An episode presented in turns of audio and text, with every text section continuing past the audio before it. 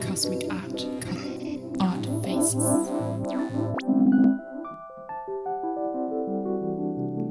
Hey there, gorgeous. You had a good time tonight. Got great hugs. You seem really happy, but restless at the same time. I know how you're feeling. That's because I know who you are. You're feeling like that blinking cursor on the computer screen that could type all the words in the world but doesn't know where to begin. Constantly blinking, but just blinking. You feel like your eyes and you're melting, melting and drifting away from everyone, like two sheets of ice that drift away from each other. You're feeling restless, not because of the horrible drinks that you had tonight, but because you're constantly trying to understand why you were left alone in the mall as a kid. Left alone to eat an ice cream when what you'd actually gone for is family shopping. You can't be normal because you're busy thinking why your father doesn't call you. You feel like you've been thrown overboard.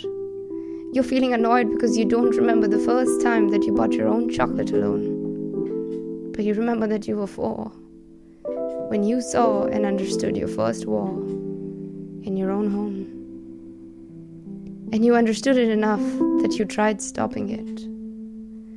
I know what you've been through, but enough. Enough of going back to that time. Enough of showing fake stars in your eyes. And enough of proving it to yourself that you're so strong when all you're made of are just really brittle bones. And for how long? For how long do you want to stay stuck? For how long do you want to stand still in this crossfire of your own thoughts? You need to get out of this. There is someone out there telling you that it's okay to feel hurt. Just let it all out until it's finished and make a world of your own. I know that it kills you. I know that there are nights when you've tried to put an end to everything again. But you couldn't find the rope, or you didn't know how to tie the knot. The knot in the rope, and the knot in your relations.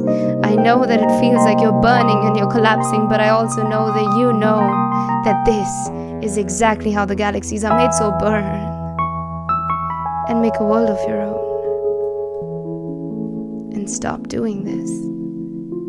Stop trying to understand why they did what they did. Not just them, but everyone. Stop putting yourself in their shoes. Stop putting yourself in anyone's shoes. They don't fit you, they will not fit you. Or, okay, maybe someday you can go out there and find yourself the matching pair. But tonight, honey, I am sorry. I am so sorry, but your shoes are too big for you.